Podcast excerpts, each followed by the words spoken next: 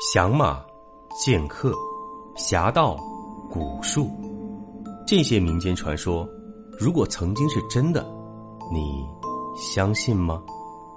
欢迎收听《明清异闻录》，主播挑灵秀，带您走进神秘诡谲、曲折离奇的民间志怪传说。本节目由喜马拉雅独家播出。邪术怪人，这是一个当警察的朋友说的，他的一个前辈遇到的案子。报案的是一个小区的居民，居民反映，他楼上的一户邻居家总传出一股怪味儿，让人受不了。几家邻居都找过那家人，那家人依然如故，于是大家忍无可忍，最终报警了。警察去叫开门，发现那家只住着一个人，男性，三十多岁。后来邻居们也证实了，没见过别人去他家，他住的房子是租的。警察到他家时，那个男人正在家里炖肉，那怪味儿就是锅里出来的。警察问：“炖的是什么肉？”他嘿嘿一笑说：“哼。”反正不是人肉。警察叫他严肃点他却斜着眼看着警察说：“我哪里不严肃了？”警察看这个人的行为很怪异，让他把冰箱打开看看。冰箱里大概半斤一包，有十几包肉。警察问：“是什么肉？”他说：“肉就是肉，不是什么特别的肉。”警察追问：“到底是什么肉？”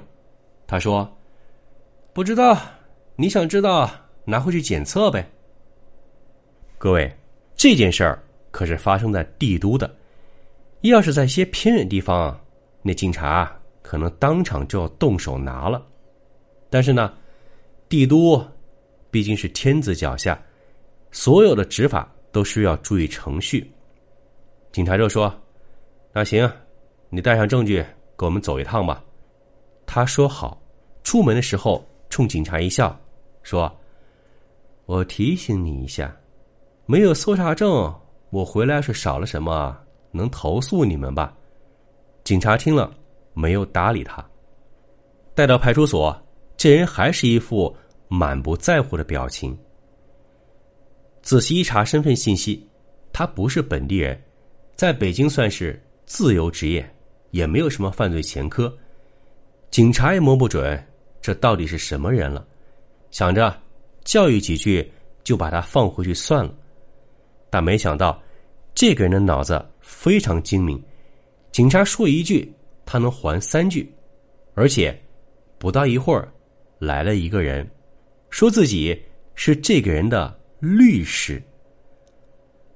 律师的身份经过核验没有问题，但是这个人能请起律师，警察却非常吃惊。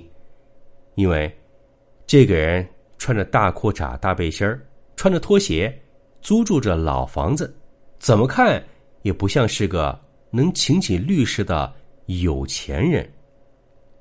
而且，这个律师在帝都非常有名，收费非常高。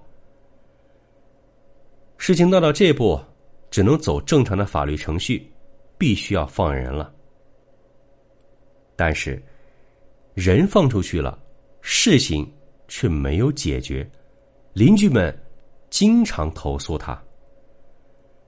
可是报了警就不能不出警，警察去了，他要跟警察开玩笑，说：“我在家里炖肉吃，难道有罪吗？你们三番五次来打扰我正常生活了。”警察也憋了一肚子的火。有一天，警察又接到报警。这次是楼上有个小伙子实在受不了那臭味直接找到他家去了。那人刚打开门，两人没说几句就呛了起来。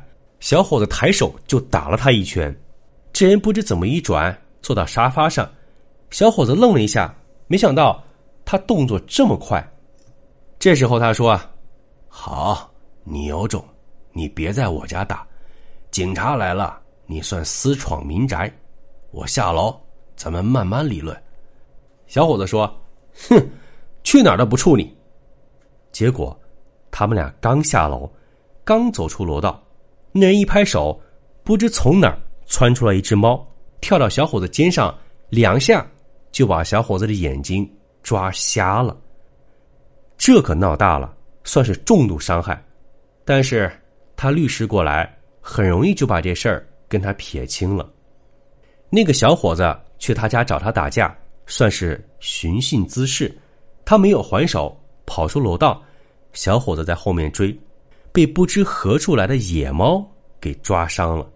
所以从法律上，这个人一点责任都没有。而且他后来还去看了看小伙子，带了点水果。小伙子家人都在，当然对他非常不客气。那人也不生气，笑了笑。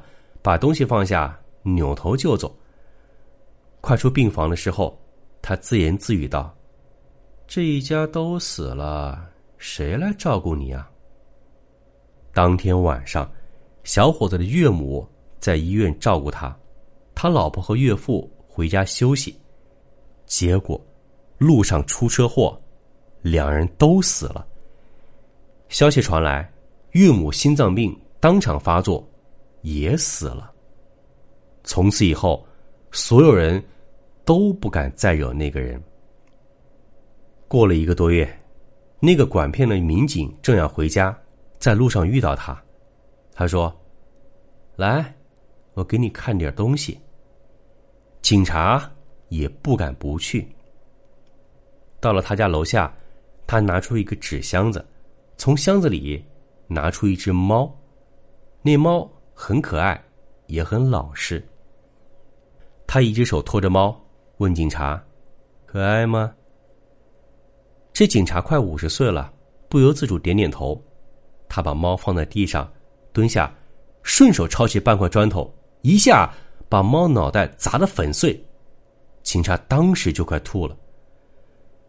他又捧起死猫，说：“跟我回家吧。”警察真不想去。可是，不由自主的跟他一起回了家。到了他家，他拿起刀收拾猫，一边收拾一边说：“我这是运财法，今天算是有大成了。你想不想学呀？”说完，冲警察一笑，警察赶紧摇头。他也不勉强，笑着说：“行吧，不学就算了。”要是学啊，还得打坐，打完坐了才能吃肉。不学嘛，可以直接吃肉，多舒服。他正说着，那只死猫也收拾的差不多了，猫皮也扒了，内脏也掏出来了。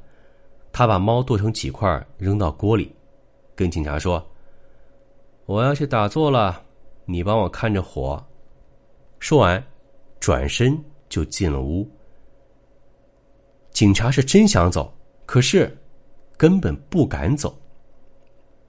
过了一会儿，他出来说：“好了。”他盛出那一碗猫肉，非常难闻。他叫警察过来一起吃，那个警察都快吐了。他也不勉强，独自吃完肉，端着碗过来，里面还有半碗汤。他说：“您来做客，好歹。”喝口汤啊！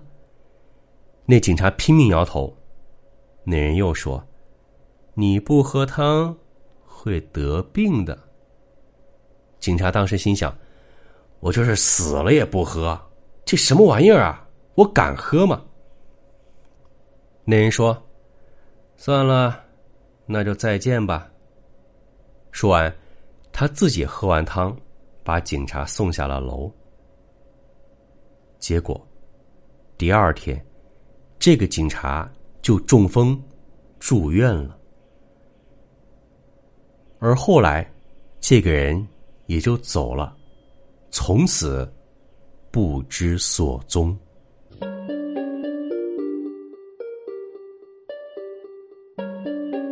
今天又是周六了，来看看本周哪些听众朋友们榜上有名呢？首先是秋柳，他说：“默默听了两年多了，很少给你评论，因为文化有限，不知道说些什么。今天终于听到你最新的更新了，可是还是不知道说什么，就想给你评论一下，愿秀秀越来越好。”非常感谢这位朋友这么多年的支持和收听。我想说啊，只要您收听，就是对我最大的支持。妹零八三零，这也是一位老朋友了。今天第一次写评论，我是在隔离期间开始听秀秀的故事的，当时被你的声音和节奏给吸引了，听着听着就能入睡。对于我这个长期失眠的人来说，真的太神奇了。一直听到有人说主播像在读课文，可是有声书的基础不就是要照着书念出来吗？在最基础的形态上还能吸引到听众，我觉得已经很厉害了。而且我个人真的很喜欢这种声律，真希望这本书能一直保持这种读法。最后说一下对这个故事的感觉，我养了一只玄猫啊，就是黑猫，今年已经九岁了。因为把它从小养到大，它就只黏我一个人，也只听我的话，所以特别有感触。哦，对了，据说如果想帮助封神，可以养猫咪的直系后代。那这样的话，等初代那只成了八尾后，就比较容易能找到。啊，不知不觉都写了这么多了，再写一句，秀秀，加油！幺八九二五八八，这位朋友说。一边帮猫咪洗澡一边听，好感动。如果我家的猫也想修炼成仙的话，我会跟我的后代说，一定要帮猫猫实现九尾的愿望。下面这位朋友的评论比较有意思，他叫杨子，他说：“主播啊，瞎扯了吧？猫实名为狸，狸冷血无情，食人，野兽难驯，而且是实实在在的畜类。”不可轮回，不可修行，更不可能成精。什么所谓报恩，都是胡扯。呃，这位朋友的话比较犀利，我呢就不做评价了，保持沉默。听友三六三四六七六这样说：已经加入秀哥的西米团了，能不能弄个年卡、终身卡之类的？每个月都要操作一遍，太麻烦了。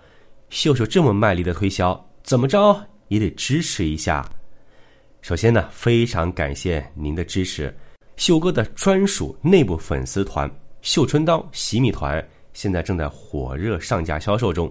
您只要花九块钱一个月，就可以免费畅听秀哥更新的所有单集付费节目，而且啊，还能提前一天听本来第二天才更新的节目。Sleeping S W 说：“付了三个喜点，听听看。”如果不好听，以后就不再付费了。接着听完之后，这位朋友又非常用心的给出了建议。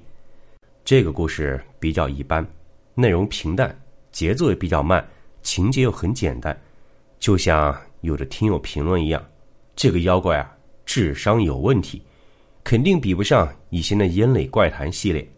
当然了，纯个人感受，这次充值算是纯支持挑帘秀同学。希望以后能做得更好。首先，非常感谢您真金白银购买了单集付费的节目。确实啊，《燕岭怪谈》是作者燕里生的短篇志怪小说，每篇都非常精彩。那么，要告诉大家一个好消息：燕大呢已经独家授权给秀秀，《燕岭怪谈》最近马上就要继续更新了。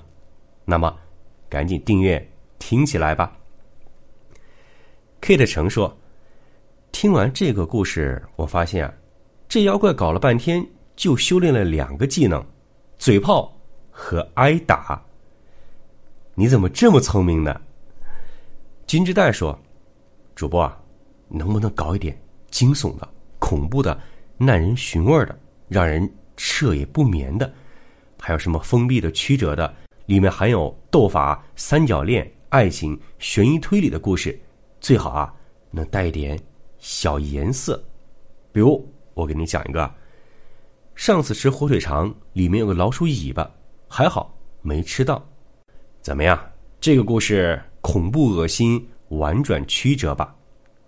其实啊，我想说的是，你想听的这类故事，我真有，而且那个口味啊，可能让您听了真受不了。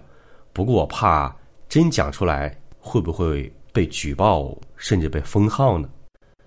江湖的斯坦李说：“秀秀，你这个尖细的声音一响起来，真是寒猫顿生。越播越好了，加油！”记忆淡如烟这样评论，主播说的对。每个节目主要是看故事情节精彩不精彩，讲故事的方式是第二位的。我非常喜欢你讲的每个故事，更喜欢你播讲的语气，不急不慢，缓缓道来，扣人心弦。我现在几乎每天都能听，很是喜欢。加油！哦！金陵夫人，这也是咱们的老朋友了。他说，在喜马拉雅里面，秀哥。跟白须姑叟是我见过最好的主播，从来不会开口要打赏，西米团也是最低价。隔壁某位主播嘛，讲的也是非常好，本来想加入他的西米团支持一下，看了一下，一个月要五十五块钱，那这样也只能精神上支持一下吧。毕竟啊，老刀、秀哥、西米团都要加入，如果一个月要五十五块钱，自己实在囊中羞涩。同时加入几个主播的西米团，真的消费不起，所以我很支持秀哥。秀哥，你要加油哦！哎，您用心写了这么长一大段话，我只有两个字：眼泪哗哗的。好了，非常感谢以上每一位评论的听众朋友们。那如果您有更多的意见和建议，或者说有任何想跟我说的话，欢迎您在节目里随时评论留言或者发私信。当然了，也欢迎您添加我的个人微信，微信号就在我的个人主页。好，那本周的故事就讲到这儿，希望下周能看到您的留言哦。本集播讲完毕，感谢您的收听。如果您喜欢，请您评论、点赞、转发。更多精彩内容，请您期待下集。听有声，选秀秀。